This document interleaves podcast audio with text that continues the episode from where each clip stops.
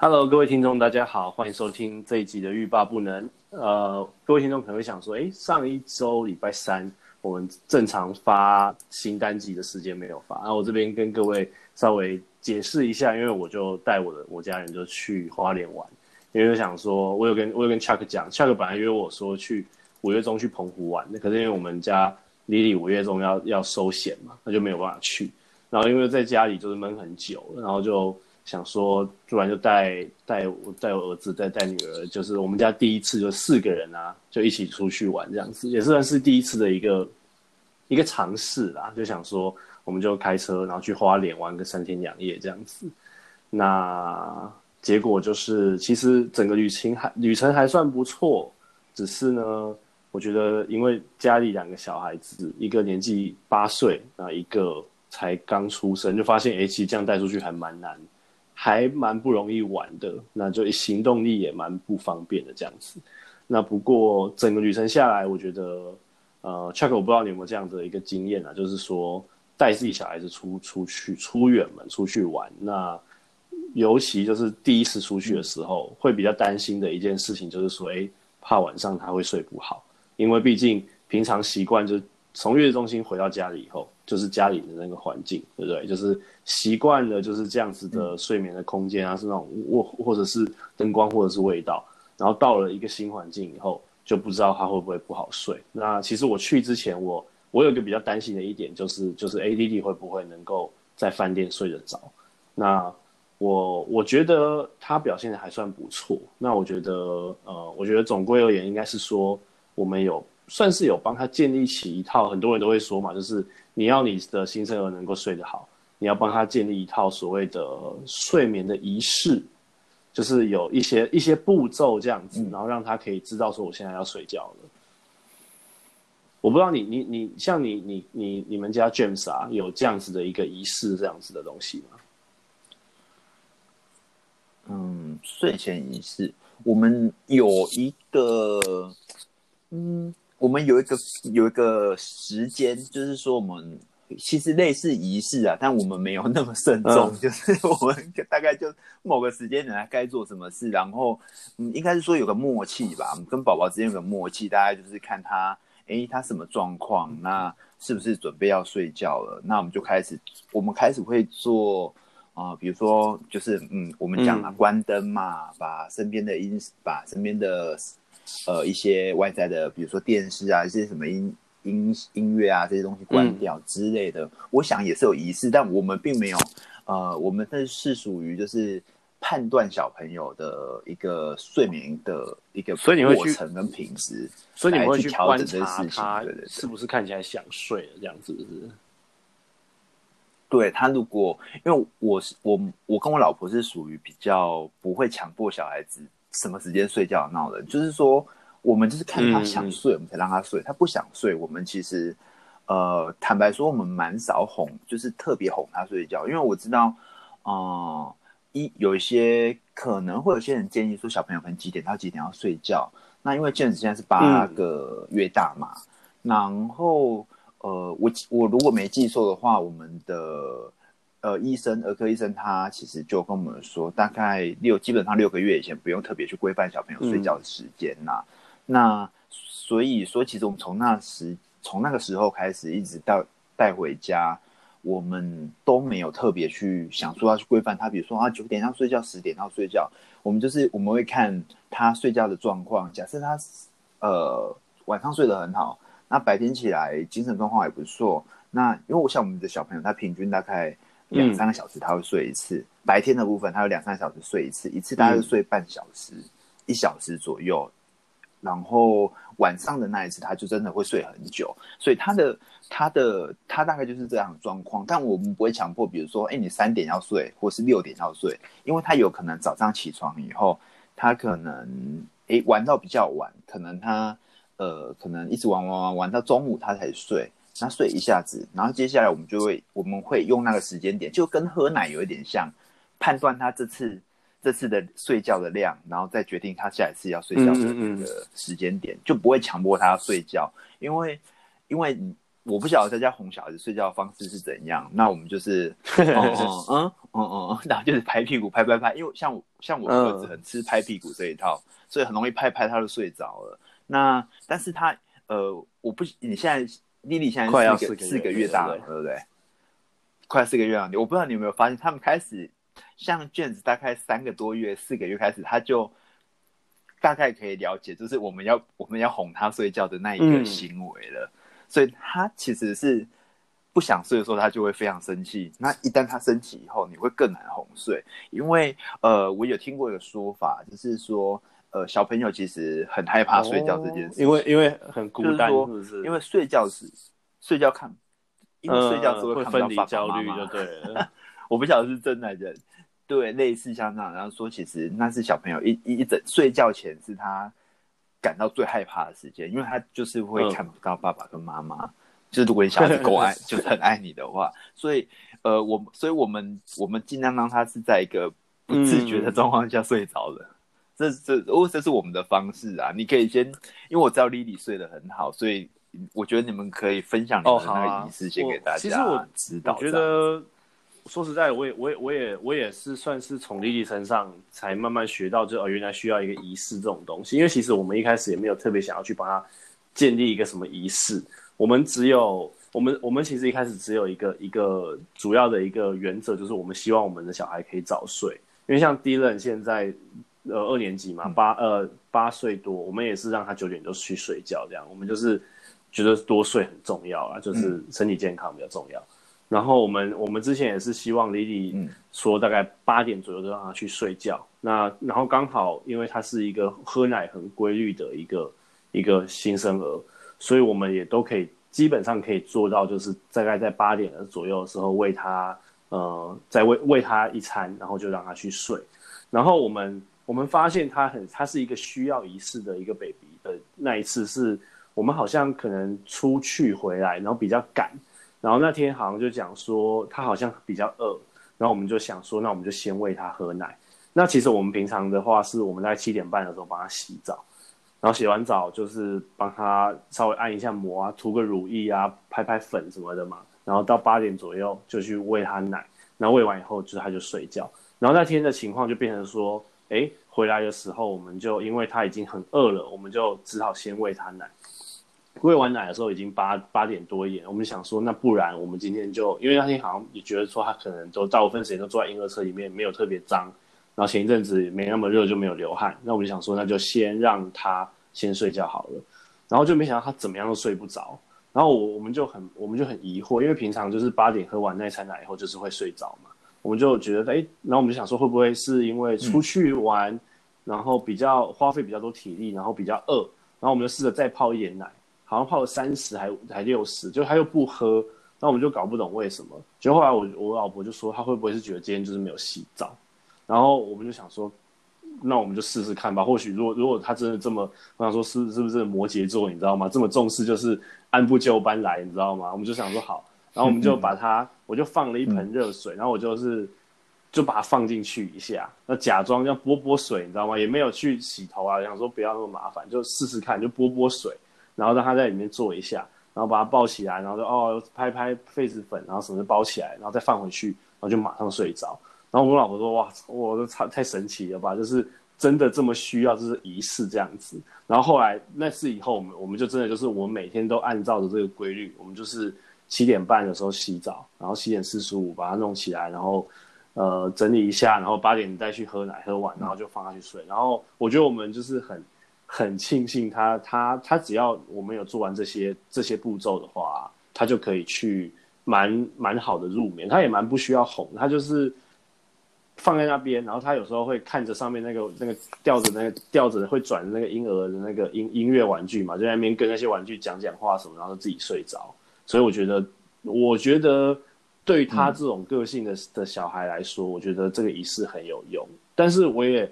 我也有听过，就是像我有一个好朋友，他是嗯，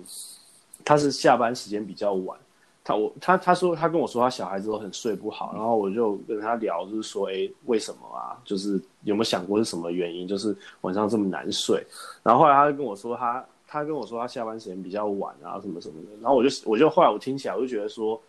好像是因为他下班时间晚，但是他又想要跟他的小孩可以玩，所以就变成说他小孩就是有点要要跟着他的那个，就是跟着父母亲的那个时间，你知道吗？就没有办法那么早把小孩放去睡。他说他可能有时候八点半九八点八点半左右才到家，嗯、那小孩子其实我我自己觉得那时候就应该要睡，可是。他就说那时候他才跟他小孩玩一下，我觉得他可能是因为他小孩那时候看到爸爸回来，心情也亢奋，你知道吗？就就就嗨起来，就是该睡觉的情绪就没有了。嗯、那我觉得久而久之，我觉得那种你就很难建立什么就是所谓的仪式感，或者是睡觉的那种氛围，因为这么晚的时候我才看到我爸回来，那跟我玩，那那势必睡觉时间就会往后拖延，然后就反正就睡不好。所以我觉得，我自己觉得，我我我我很我很提倡，就是让小孩子就早点睡。那因为这样子，其实爸妈自由时间也会比较多，你知道吗？你想想看，八点你小孩子就去睡了，那基本上八点到十二点就是哦，就是我们成年人的自由时间，的多好，对不对？你想玩什么，想玩什么动物森友会啊，你想要玩看 Netflix 就随便你玩，随便你看，多好这样。所以我我自己觉得这样很好啊，对啊，那。当然，我像我觉得像你说的，我觉得像，因为我注意到像你们，就是你们也是是让 James 就是这样跟你们相处，他想跟你们相处的时间就是跟你相处，我觉得就是就也也不错，就是我觉得他会跟你们感情就很好，对啊。嗯，我觉得你的呃。你们的做法哦，你这样讲可能 会被讨厌，太天使了。对，离你可能就是真的太好，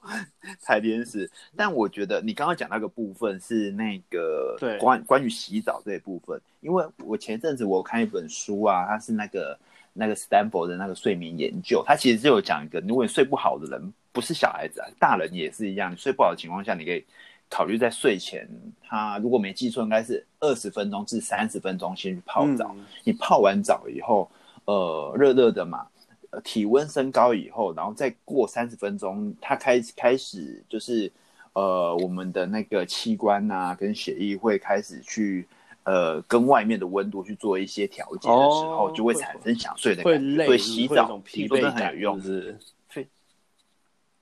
哦。据说就是，如果你要睡觉的状况状态之下的话，你的呃体呃体内温度呃，这个大家再去证实一下，因为我只是用依照我目前记忆去去去叙述这件事情，就是说你的体内温度就是它需要稍稍的降低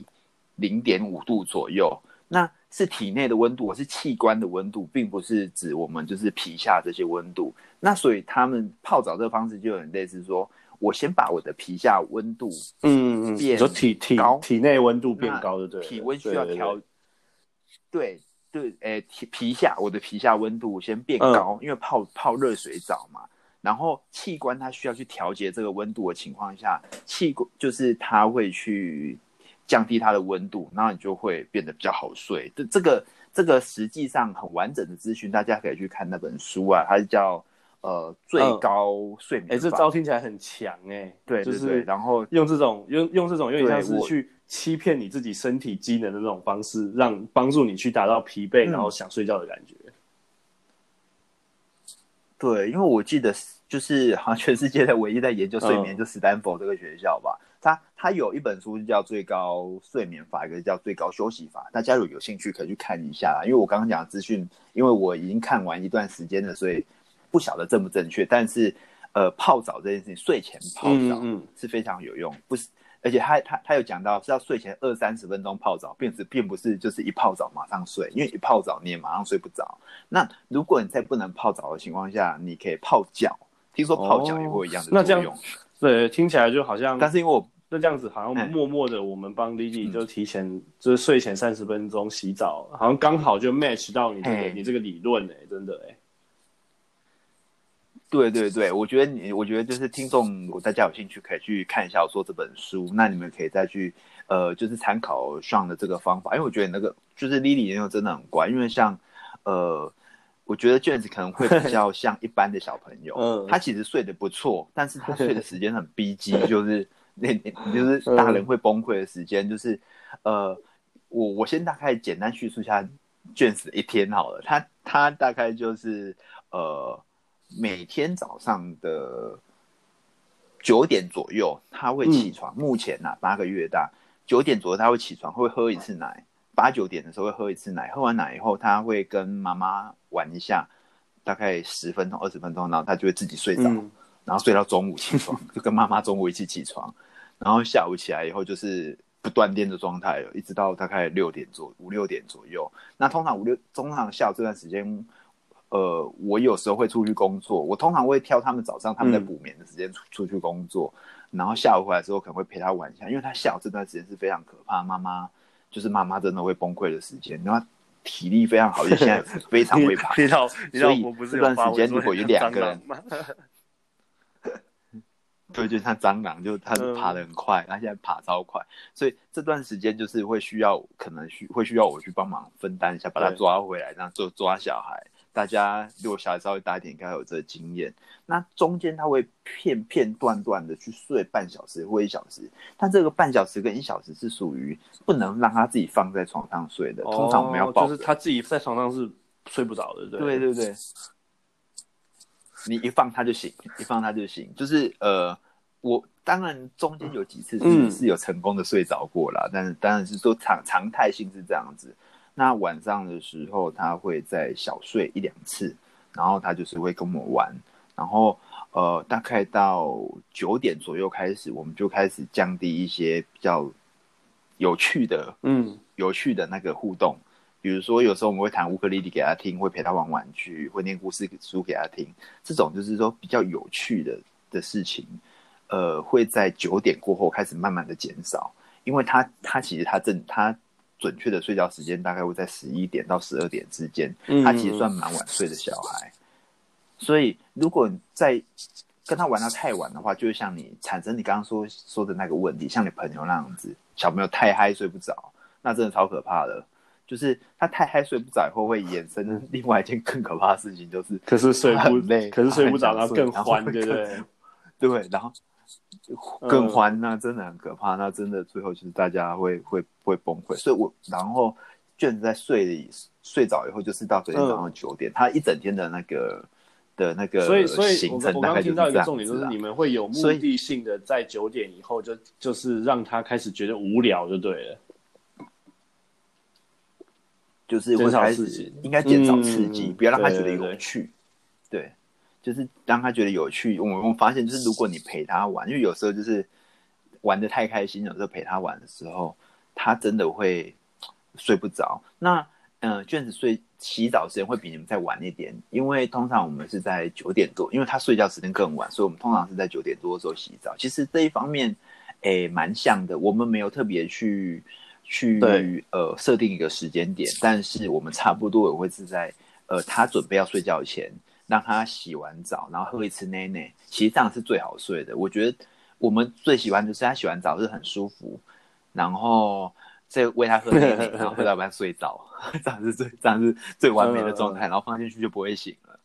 所以我我觉得这个部分大家可以参考看看。睡前至于我的，所以就是睡前那一餐喝到睡着是常有的事吗？对 James 来说，呃，还。哎、欸，还蛮常有的，大概两次，两、哦、次会，因为会睡着一次吧。有时候弟弟也会，然后我 老婆就有点担心说，哎、欸，会不会就是奶量有点不够？可是我就跟他说，可是就睡着了嘛，就代表说他已经满足了，你知道吗？就就很明显已经很满足才会睡着，那就、嗯、那就干脆就让他睡吧，对不对？对，满满足的睡着，就是大概呃三四个月以前还是要抓起来拍一下嗝啦，嗯、但是像现在现在。大概从六个月开始，我们就不会特别再去抓起来拍个。对啊，睡着正好放下去，父母就可以，对啊，爸爸妈妈出来追剧了。对，大概就是 开始有自己的时间。所以我觉得，呃，像我们刚刚讲的这个状况，应该是可以给听众做一些参考，因为我们两个其实有一点点不一样的的状况，就是说，哎，你们大概有一个比较。呃，规律的一个方式，那我们其实就是看他的状况，然后给予一些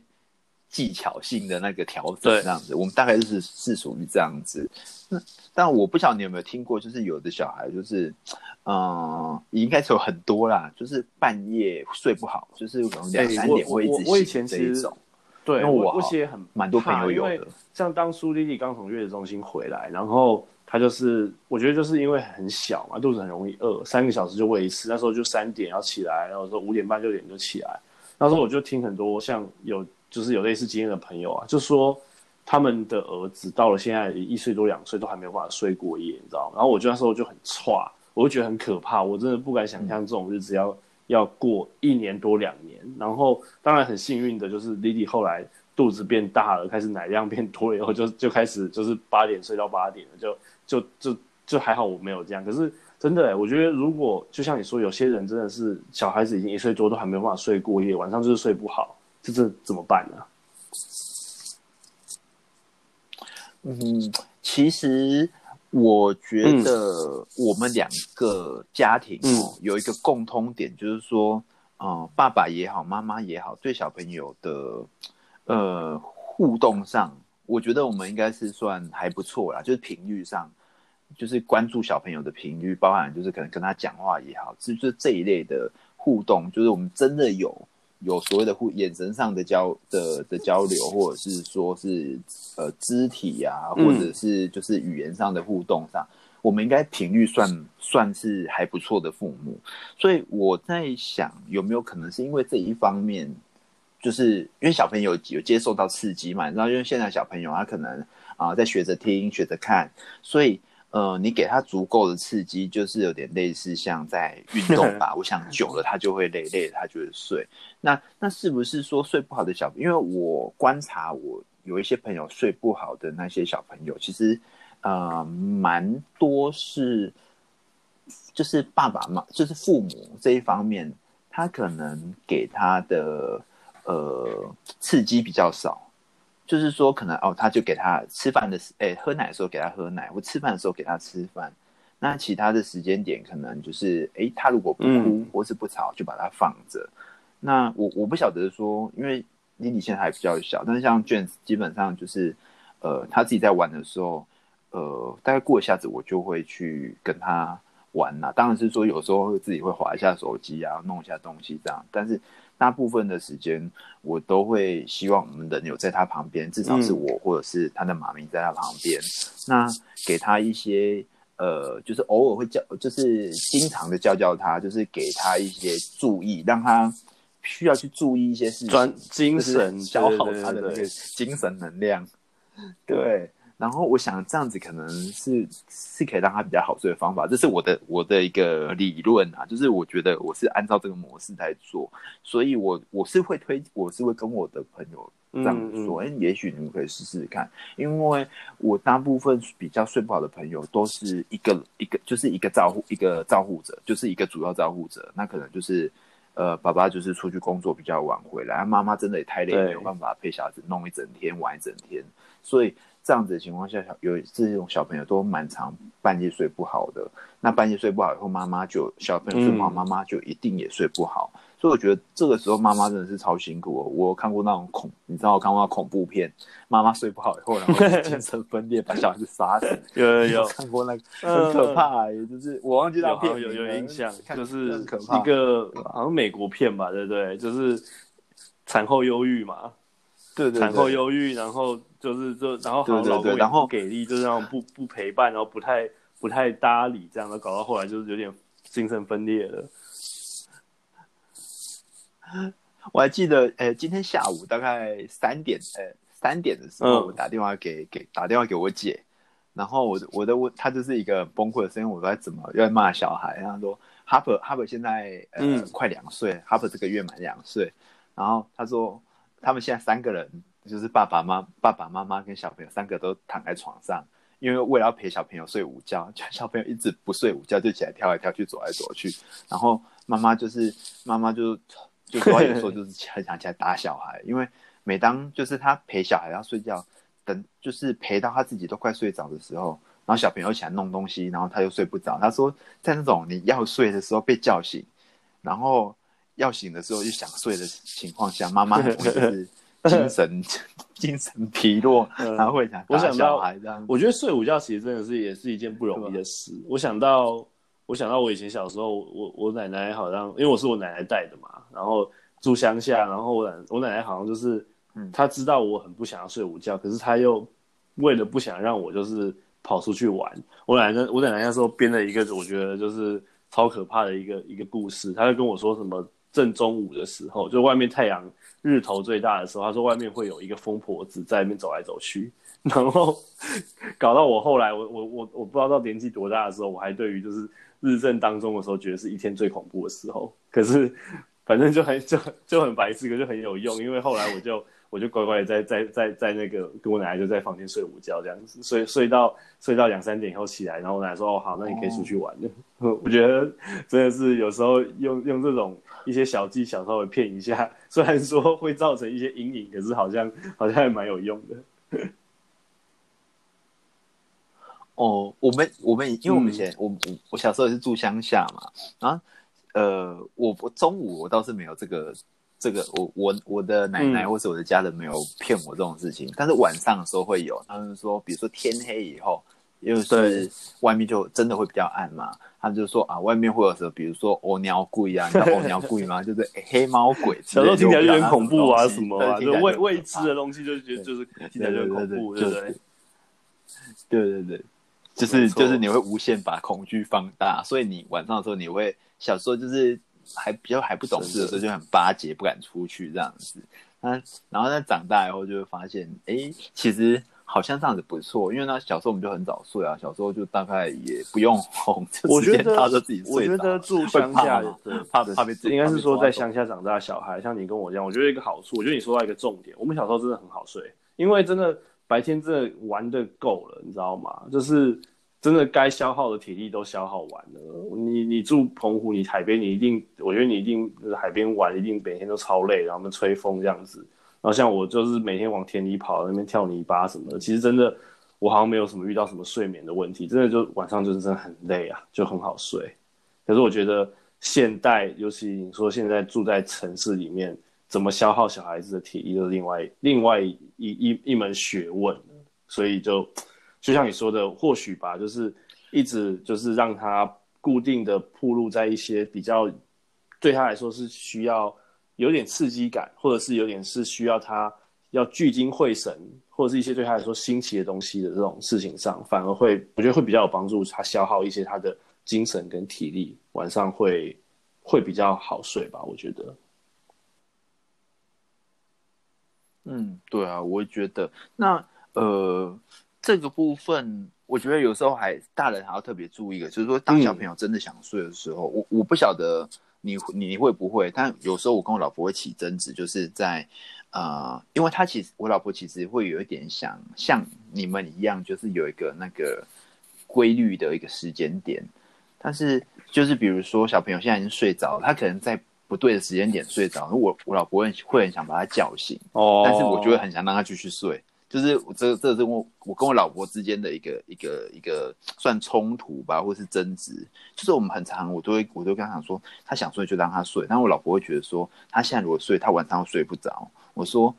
但但我的我的理论是说，他现在要睡就让他睡，反正他现在不睡，嗯、我我我我我觉得我会比较倾向你吧，因为我觉得如果自然而然他他身体告诉他要睡觉的话，我觉得就让他睡。而且而且，我觉得睡觉的这些这个对这个规律，这些这些他们的这些方式，其实也是一直在变的啊，就不是说就不是说你现在设定说他现在会这样，他未来就一定会这样。嗯、我觉得两三个月就会变一次，欸，哎，我感觉。对啊，没错，是这真的是这样子。因为像卷子有一阵子很夸张哦，他是那种十二点睡到中午十二点那种，他早上那餐他也没有喝，就那一阵子睡的。嗯更好这样子，那啊，但我觉得有一有一些呃，我们刚刚讲的都是一些刺激性的东西，那我们我们好像没比较没有讨论到是不是因为身体不舒服这一方面的，因为 Lily 现在可能嗯。还没有这个状况，但是呃，像卷子卷子最近在长牙了，他长牙的时候不舒服，他也睡不好，确实会会有这个月状况，所以八个月左右就要长牙了。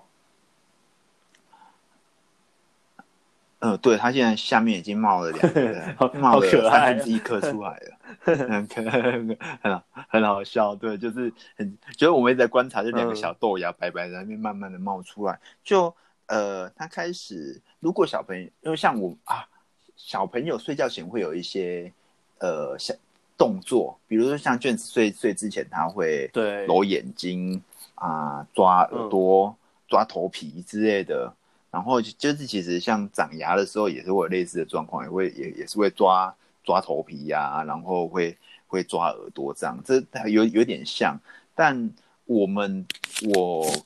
通常这时候他就开始哭了。那我跟我老婆的做法，其实如果在我们 体力还能负担的情况下，嗯、我们还是会抱起来安抚啦。那我我个人是觉得安抚很重要，我我我们是倾向。安抚小孩的那种父母，倒不是 放着让他在那边哭哭让他爽，就是我我我我是比较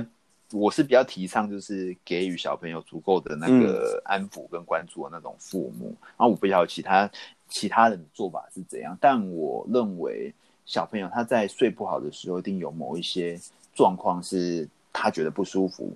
呃，特别是像物理的，就是有一些物理因素，比如说声声音的刺激。然后再来一个冷气够不够冷？像我只要很冷的冷气，他才睡得好。然后对啊，然后或者是像说，哎，有没有不舒服啊？像卷子大概两三个月的时候，有很就是有肠绞痛，他也睡不好。哦，那他过敏也睡不好。所以遇到的一些就是这些生理性的因素跟物理环境都要控制很好。对，就是呃，网络上面说的问题，我们几乎都遇到过。对。当然，唯一的秘诀就是父母要有耐心，就是不要崩溃。我我我比较提倡的还是就是妈妈不行就换爸爸，爸爸不行换妈妈，就是轮流来。不然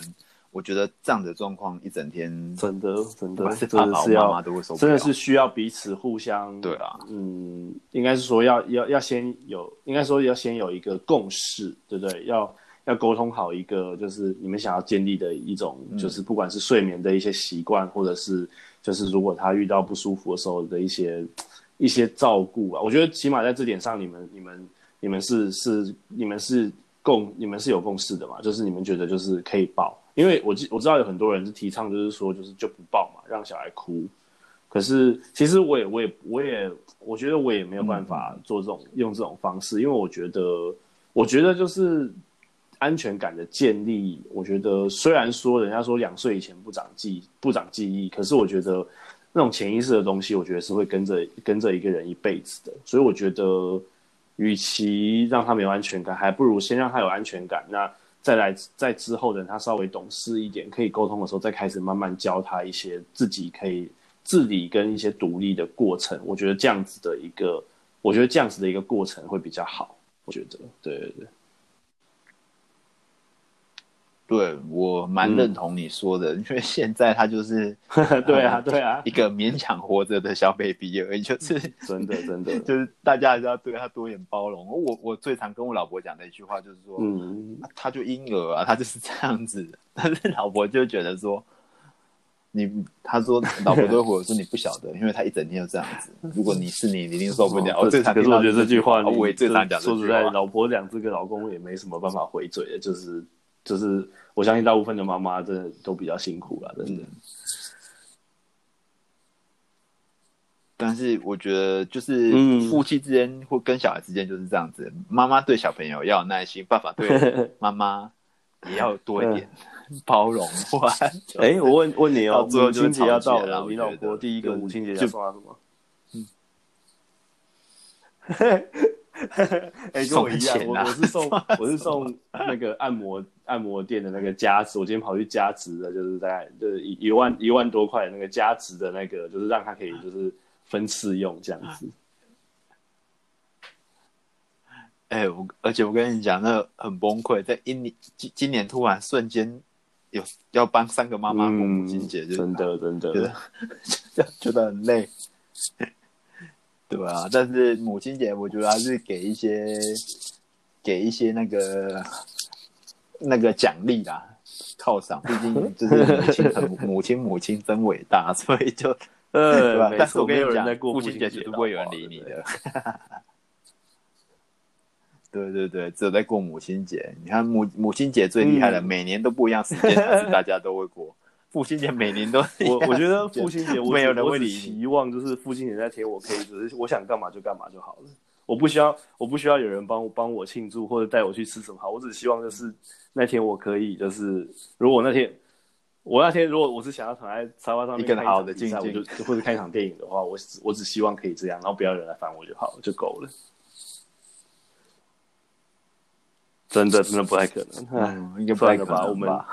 身为身为就是呃育儿爸爸，就是我们就只能认认份，尤其在这头几年吧，对不对？嗯，对啊，那欢迎大家就是对于就是睡觉有没有什么方式，可以在我们的那个粉丝团上面分享。那可以就是我可以把你们更多，因为我们其实提供就是我们个人的方法啦。那希望大家可以提供一些比较有趣的方法，或是或是试过最呃好笑的吧。我觉得好笑的也可以讲出来。哎，我上次我跟你说，我朋友他小朋友睡不好，然后他就拿妈妈的内裤去套小孩子的头嘛。这是民间的偏方啊！小孩子睡不好，就拿妈妈的内裤，而且是没洗过，就套小孩子的头。对啊。对啊，偏方啊，或者是或者是如果有人有人有一些 那种非常就是非常艰艰苦的一个的案例，然后你怎么克服的这种，我觉得这种最最有意思的，我们会很想知道，对不对？对啊。对，分享出来，不要，别就是不要说我们这边就是讲 好像好了，而其实我们大家都过得很辛苦，是我们听到一些没有讲出来 呃艰苦的案例是怎么就是怎么熬过来，或者是现在还没熬过来，我们也想要知道这样子。好，那我们这周就先聊到这边，OK，, okay. 那我们下周继续哦。好，拜拜，大家拜拜。好，好，没问题，大家拜拜。